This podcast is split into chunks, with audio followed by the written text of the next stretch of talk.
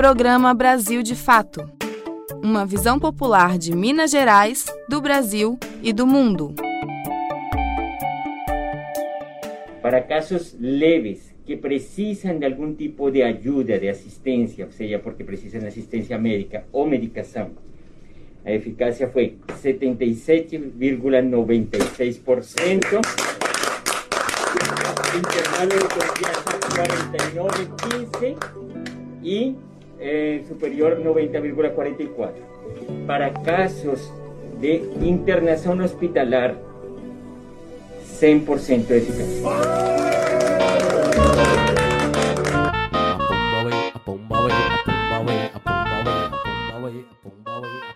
Viva a ciência brasileira, viva o SUS, viva os pesquisadores das instituições públicas, viva o Butantan.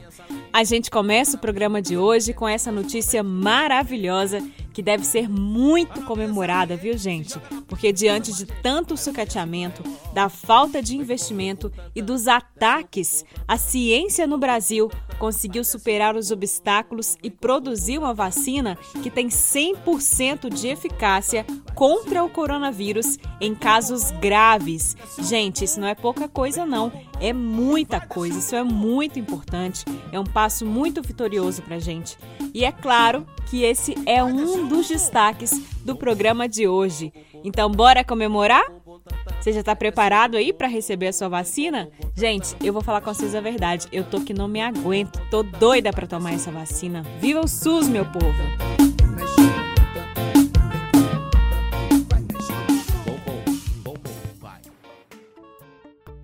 E nesta edição nós também vamos falar sobre as chuvas em Minas Gerais. Os temporais já atingiram o estado, muitas famílias já sofrem as consequências da falta de planejamento do poder público. E por falar em famílias em situação precária, no programa de hoje nós destacamos também o despejo sofrido na ocupação Vila Fazendinha, na região oeste de Belo Horizonte. E a partir desta segunda-feira, somente comércios essenciais estão autorizados a abrirem as portas em Belo Horizonte. Foi publicado hoje o decreto que restringe a circulação na capital, que enfrenta altas taxas de contaminação por Covid-19. Essas e outras notícias você confere agora. Não saia daí. Eu sou a Amélia Gomes e eu sigo com você pela próxima meia hora. Brasil de fato chegou. Bora escutar, Brasil de fato chegou. O programa popular, Brasil de fato chegou. Bora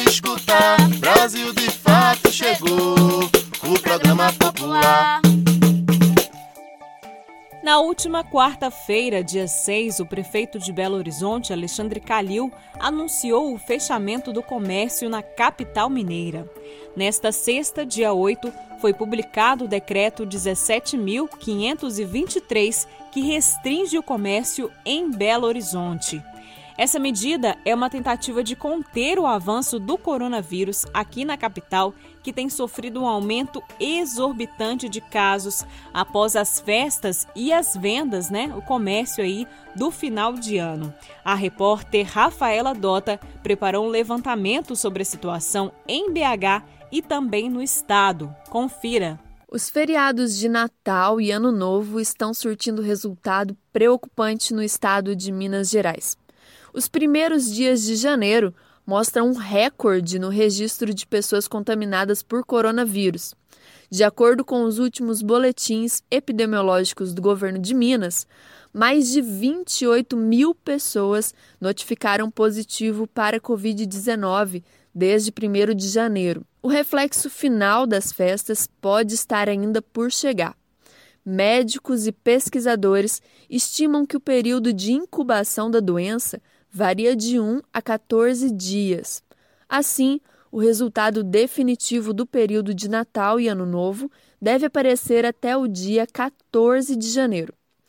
O infectologista Dirceu Greco, que é professor emérito da Faculdade de Medicina da UFMG e presidente da Sociedade Brasileira de Bioética, analisa que os números fazem parte ainda da primeira onda, resultado da liberação de setores não essenciais quando a pandemia ainda não estava controlada. O período de festas, aliado ao relaxamento dos cuidados, são para ele o principal motivo do aumento. O pesquisador pode estar certo. Entre 18 de dezembro e 4 de janeiro, estima-se que 320 mil passageiros embarcaram ou desembarcaram somente na rodoviária de Belo Horizonte, capital do estado.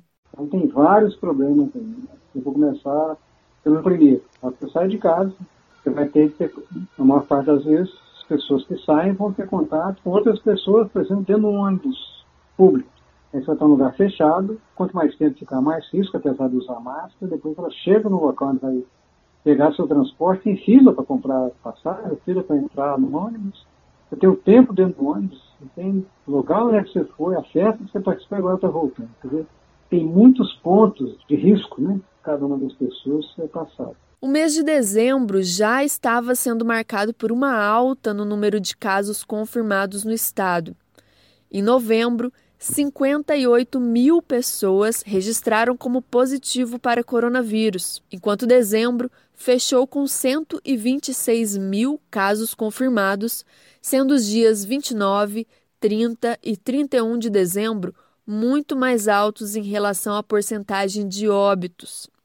Os primeiros dias de janeiro são ainda mais preocupantes. A média dos primeiros dias do ano ficou em 4.102 casos confirmados por dia, acima da média de dezembro, que registrou os números mais altos desde o início da pandemia em Minas Gerais. Em coletiva de imprensa realizada na terça-feira, dia 5, o secretário adjunto de Saúde de Minas Gerais, Marcelo Cabral, informou que o estado já comprou 50 milhões de seringas sendo que 19 milhões já chegaram e vão ser distribuídas aos municípios a partir dessa semana. No entanto, o secretário não mencionou se o governo está em trâmites de compra de vacinas. Na capital, os números chegaram ao alerta vermelho e Belo Horizonte novamente volta a fechar o comércio não essencial a partir da próxima segunda-feira. Para se ter uma ideia, a taxa de ocupação dos leitos de UTI em Belo Horizonte para a Covid chegou em 86% nessa quarta-feira, dia 6. Mas o que fazer diante do aumento de casos? O infectologista Dirceu Greco reforça que é preciso que a população aumente a pressão sobre o governo federal para que a vacinação seja feita de forma igualitária por todo o país, sem privilegiar regiões ou pessoas com maior poder aquisitivo. Nós vamos ter de confiar na história do Programa Nacional de Imunizações como ponto focal, né? E sim, eu acho que os governadores poderiam participar desse processo para evitar de pensar, olha, pujança de São Paulo, Minas Gerais com o tamanho dele, Rio de Janeiro, Rio Grande do Sul, talvez tenha muito mais pressão para fazer do que o pessoal que está no Acre, está na população quilombola, a população originária, né? Então tem de ter mesmo uma definição que seja desse jeito ela tem que ser proporcional, ela tem que ser ligada às prioridades, independente do estado da cidade que nós estamos falando. De Belo Horizonte, da Rádio Brasil de Fato, Rafaela Dota. Janeiro chegou e com ele as chuvas avassaladoras que sempre assolam o nosso estado, né, gente? Não é novidade para a gente, infelizmente. Para se ter uma ideia da gravidade da situação, Somente em 2020, no ano passado, as chuvas deixaram quase mil pessoas desabrigadas ou desalojadas aqui no nosso estado. As informações com Wallace Oliveira. De acordo com o boletim da Defesa Civil de Minas Gerais, até esta quinta-feira, dia 7, foram registradas oito mortes em decorrência das chuvas no estado. Além das vítimas fatais, seis pessoas ficaram feridas, 203 desabrigadas e 655 desalojadas. Seis municípios mineiros decretaram situação de emergência. Nos últimos sete anos, 156 pessoas morreram em Minas Gerais, vítimas de desastres envolvendo as chuvas. 42% dos óbitos foram em decorrência de soterramentos e 33 de enxurradas. Quase metade desses registros aconteceram nas chuvas de 2019 e 2020. Na avaliação da deputada estadual Andréia de Jesus, do PSOL, o principal problema não é a chuva, mas a falta de planejamento urbano que leva muitas famílias a habitarem em áreas de risco. A chuva não mata. O que tem matado é a falta de planejamento das cidades. Belo Horizonte tem várias encostas onde as famílias, por falta de alternativa de moradia digna, estão vivendo em situação de risco constante.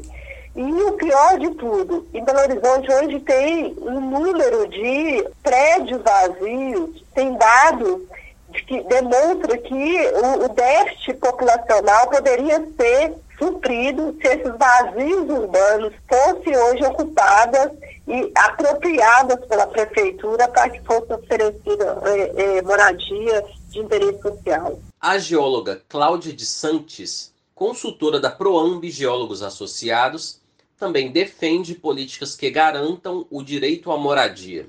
Ao mesmo tempo, ela destaca que, para fazer frente à questão do risco, é necessário um bom controle urbano para evitar novos casos de ocupação de áreas de risco, urbanização adequada e acompanhamento das famílias. Enquanto houver o adensamento né, dessas áreas, não houver uma possibilidade de fiscalizar completamente, novas situações de risco sempre vão sendo geradas.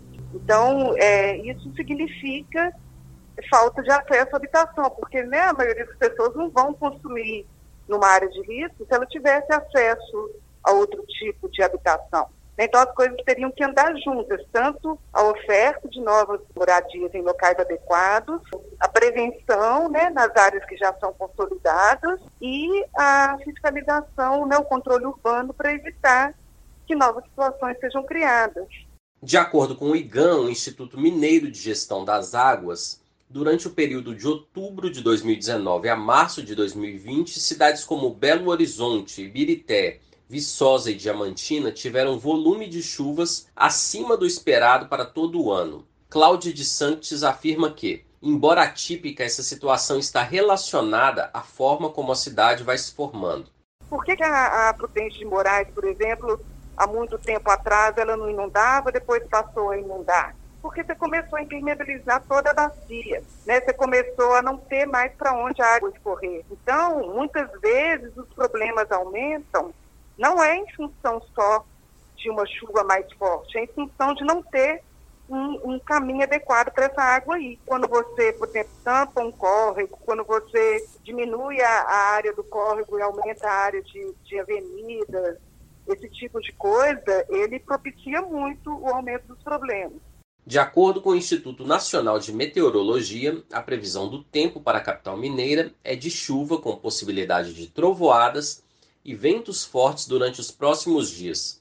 Em caso de emergência, alagamentos ou risco de desmoronamento, o telefone da Defesa Civil de BH é 199 199. Para atendimento em outras cidades, o telefone é 31 39 15 0199. Repetindo, 31 39 15 0199. De Belo Horizonte, da Rádio Brasil de Fato, Wallace Oliveira. E em plena chuva, no meio de uma pandemia, cerca de 100 famílias de Belo Horizonte foram despejadas das suas casas na região oeste da capital. A ação, protagonizada no último domingo, dia 3, gerou revolta entre os moradores e apoiadores da ocupação Vila Fazendinha. A gente retoma com o repórter Wallace Oliveira, que traz mais informações sobre o caso. No início da semana, cerca de 100 famílias da ocupação Vila Fazendinha, na região oeste de Belo Horizonte, foram despejadas em uma ação da Polícia Militar, Prefeitura de Belo Horizonte e Secretaria de Planejamento e Gestão do Estado de Minas Gerais. O despejo foi realizado sem mandado de reintegração de posse. No início da pandemia, sete famílias ocuparam o terreno que há mais de cinco anos estava ocioso os moradores contam que promoveram uma série de melhorias no local, como limpeza, plantio de hortaliças para a comunidade e criação de animais para alimentação. No final de 2020, novas famílias chegaram à ocupação. E foram justamente essas novas famílias cerca de 500 moradores que foram despejadas do terreno. Tiago Miranda, integrante do MOB, o Movimento de Organização de Base, fica indignado com a situação. Num gesto de solidariedade mesmo, as sete famílias que estavam lá propuseram né, de que a gente pudesse fazer essa ampliação aí do, da ocupação. Então foi um longo processo de preparação, de junta de dinheiro, né, para poder comprar as lonas e tal. E tem essa situação, né, porque nós temos várias famílias com ameaça de despejo das casas que moram agora, não pelo poder do Estado, mas pelo preço dos aluguéis, que elas não estão dando mais conta de pagar. Então, assim, a ocupação, de fato, para além do, do direito constitucional mesmo, foi um ato de sobrevivência daquelas famílias. De acordo com Carlos Marcos, morador da ocupação Vila Fazendinha, o despejo realizado no domingo, dia 3, começou por volta das 8 da manhã e contou com um forte aparato policial. Carlos afirma que as famílias despejadas não têm para onde ir e questiona o fato de se realizar um despejo em plena pandemia em meio às chuvas do início do ano. Algumas de parente, muitas estão debaixo do viaduto, outros ainda estão morando de aluguel, mas sem, já estão devendo aluguel há meses e não tem condições de pagar o aluguel, né? Então está dessa situação. Isso me entristece muito, porque é uma desumanidade muito grande. Porque como é que a pessoa fica dentro da casa se ela não tem casa? Como é que uma pessoa cuida da saúde se ela não tem o primordial, que é o lugar onde morar, lugar onde cuidar dos filhos, sabe? Até mesmo para ele deixar, para a gente deixar nossos filhos em casa e sair para se não tem emprego, catar uma latinha, fazer uma reciclagem, fazer qualquer outro tipo de coisa para ganhar um sustento para a família. De Belo Horizonte, da Rádio Brasil de Fato, o Wallace Oliveira. Você está ouvindo o programa Brasil de Fato. Uma visão popular de Minas Gerais, do Brasil e do mundo. Presta atenção, hein, gente, que agora tem novidade para você.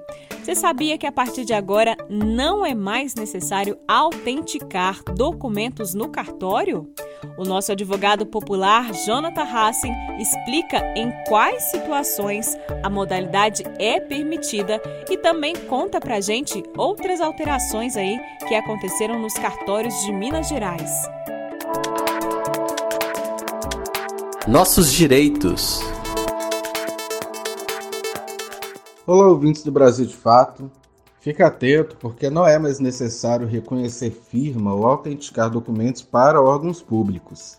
Está em vigor a Lei 13.726 de 2018, que retira a obrigatoriedade do reconhecimento de firma e da autenticação dos documentos no âmbito do poder público. Isso significa que nos órgãos públicos não pode mais haver exigência desses procedimentos que são realizados no cartório, sendo assim o próprio servidor público que é responsável por analisar as assinaturas e para testar a autenticidade. Nos casos de apresentação de cópias de documentos, o servidor público ele também vai fazer a conferência com o documento original, não sendo mais necessária a autenticação da cópia pelo cartório, um serviço que é realizado mediante pagamento de taxa. Nessa mesma lei também foi inserida a possibilidade da apresentação da carteira de identidade ao invés da certidão de nascimento, quando assim o estabelecimento solicitava. Então, se, o estabelecimento pedir né, certidão de nascimento, pode ser apresentado a carteira de identidade. No caso da autorização de viagem para menores de idade, se os pais estiverem presentes no momento do embarque, não mais vai ser necessário o reconhecimento de firma. Eu sou Jonathan Hassen, advogado popular. Se você tem alguma dúvida sobre algum direito, mande para a gente. Um abraço e até a próxima. Todas as sextas-feiras tem edição impressa do jornal Brasil de Fato, com análise diferenciada sobre os fatos, denúncias que interessam ao povo mineiro, dicas culturais e, claro, o seu esporte semanal. A edição impressa é distribuída gratuitamente em diversos pontos de Belo Horizonte e região metropolitana, como estações do metrô e do MOV, e também chega em várias cidades mineiras. Jornal Brasil de Fato uma visão popular de Minas Gerais, do Brasil e do mundo. Atenção, eleitor! O prazo para justificar a ausência no dia da votação no primeiro turno das eleições municipais de 2020 termina agora no dia 14. Lembrando que quem não votou e também não justificou a ausência até agora deve fazer essa justificativa até a quinta-feira da semana que vem. Fique atento aí, gente. A nossa repórter Caroline Oliveira explica o prazo e os procedimentos necessários. Os prazos para justificar a ausência nas eleições municipais de 2020 se encerram neste mês de janeiro. Os eleitores que não compareceram ao pleito no primeiro turno devem fundamentar a ausência até a próxima semana, no dia 14. Para aqueles que não votaram no segundo turno, o prazo termina em 28 de janeiro. Os eleitores podem argumentar a ausência por meio do sistema Justifica ou do aplicativo e-Título, que pode ser baixado pelo Google Play ou App Store. Além disso, podem comparecer a um cartório eleitoral para entregar o chamado requerimento de justificativa eleitoral. Em todos os casos, o eleitor deve apresentar um segundo documento que comprove os motivos que o levaram a não votar. Caso a justificativa não seja realizada ou não seja aceita, o eleitor terá de pagar uma multa para regularizar a situação. Enquanto estiver com este débito, não poderá tirar ou renovar passaporte, receber salário proveniente de cargo público, prestar concurso público ou renovar matrícula em instituição pública. Os prazos, porém, não valem para todo o Brasil. Quem mora em Macapá tem até os dias 5 de fevereiro para justificar a ausência no primeiro turno e 19 de fevereiro para o segundo. O motivo dessa exceção no calendário é devido ao apagão elétrico ocorrido em novembro em todo o estado do Amapá, que adiou as datas no pleito da capital em Macapá. De São Paulo, da Rádio Brasil de Fato, Caroline Oliveira. O centro do debate político nas últimas semanas no Congresso Nacional tem sido a corrida para a presidência da Câmara dos Deputados. Mas por que o cargo é tão decisivo para a política nacional no próximo período? Bom, o presidente da casa, ele tem o poder de agenda, ou seja, ele pode ajudar ou não o governo no trâmite dos seus projetos em 2021. Além disso, cabe ao presidente da Câmara dar andamento ou não aos processos de impeachment contra o presidente Jair Bolsonaro. Quem explica mais pra gente é o repórter Douglas Matos. Ponto de destaque nas disputas nacionais, a corrida rumo à presidência da Câmara dos Deputados volta a mexer com o cenário político neste começo de 2021, quando um novo nome deverá ser eleito para suceder Rodrigo Maia, do DEM, e conduzir a instituição no próximo biênio. O cargo é um dos mais estratégicos do país, especialmente porque o ocupante da cadeira tem o poder de bater o um martelo sobre as pautas que irão à votação no plenário da Casa, a chamada Ordem do Dia, uma espécie de cereja do bolo do jogo político. O analista e consultor político Antônio Augusto de Queiroz, do Departamento Intersindical de Assessoria Parlamentar, lembra ainda, por exemplo, que as principais proposições legislativas têm a Câmara como porta de entrada ou seja, como primeira casa de avaliação da medida. Não sendo chancelada pelos deputados, uma pauta tende a não prosperar. Esse rito, lembra Queiroz, ajuda a dar importância para o cargo de presidente, principal articulador político e regente do chamado Colégio de Líderes, que reúne os cabeças de todas as bancadas partidárias. Além disso, ele tem o poder de dar palavra, passar palavra, distribuir relator em matéria, em plenário é, de conduzir os acordos, é chefe de poder também, né? tem muito poder constitucional e regimental que ele pode usufruir diretamente ou tolerar para que terceiros possam exercer. O líder máximo da Câmara tem ainda a prerrogativa de encaminhar as conclusões das CPIs, as comissões parlamentares de inquérito da Casa para outros órgãos. O presidente da Câmara também tem acesso a um orçamento anual de valores astronômicos. Em 2020, por exemplo, foi algo em torno de 6 bilhões de reais. Para se ter uma ideia da importância, o analista de risco político Creomar de Souza pontua que a Câmara costuma ter mais voz que o próprio Senado. E quando você tem algum tipo de discordância entre as casas, normal, prevalece a posição da Câmara em contraposição ao Senado.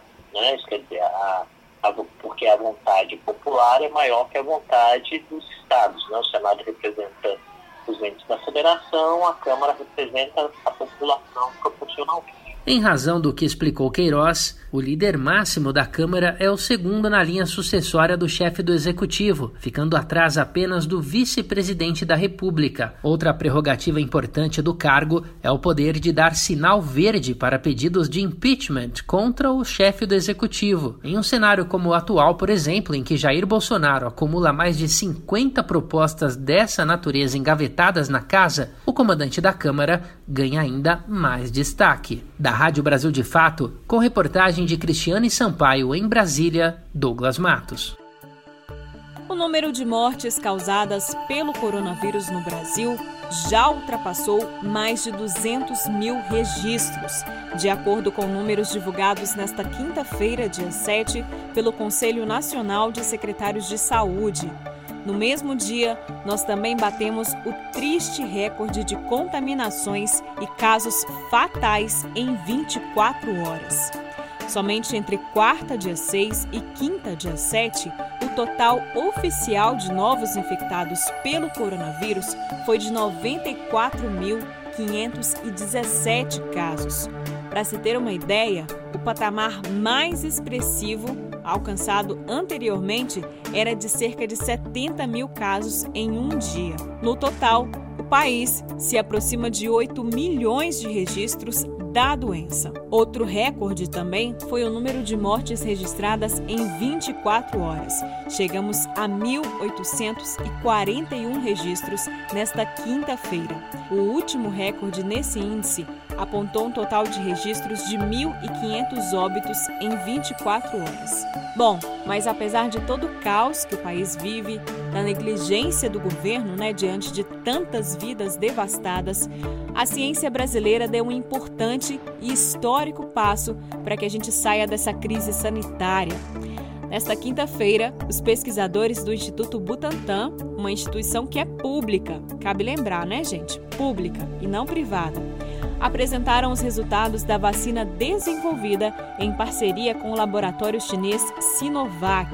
Os resultados são mais do que satisfatórios: 100% de eficácia no combate à Covid em casos graves e 78% em casos leves. O repórter Lucas Weber traz mais informações para a gente. A vacina Coronavac tem 78% de eficácia na imunização contra o coronavírus. Além disso, ela garante que infectados não desenvolvam sintomas graves de Covid-19. Isso é o que diz o resultado final dos testes realizados no Brasil. As informações foram divulgadas na quinta-feira, dia 7, pelo Instituto Butantan, que vai finalizar o pedido de registro para uso emergencial até sexta-feira, dia 8. Desenvolvida pelo Instituto em parceria com o laboratório chinês Sinovac, a vacina passou por testes em 12.476 voluntários. Um grupo foi imunizado e outro tomou placebo. Segundo o Butantan, houve mais de 200 contaminados pelo coronavírus mas menos de 60 ocorreram entre os que tomaram a vacina. Nenhum deles desenvolveu sintomas graves, não houve internações, óbitos e todos os pacientes se recuperaram. Os detalhes dos resultados foram apresentados para a Agência Nacional de Vigilância Sanitária. A Anvisa deve analisar o pedido em um prazo de 10 dias para definir se haverá o registro ou não. A partir da autorização, o governo do estado de São Paulo, responsável pelo acordo com o laboratório chinês, tem aval para iniciar a campanha de imunização nos grupos prioritários, ou seja, os maiores de 60 anos, profissionais de saúde e indígenas. O plano de vacinação estadual prevê início de aplicação das doses para o dia 25 de janeiro. De São Paulo, da Rádio Brasil de Fato, com reportagem de Nara Lacerda, Lucas Weber.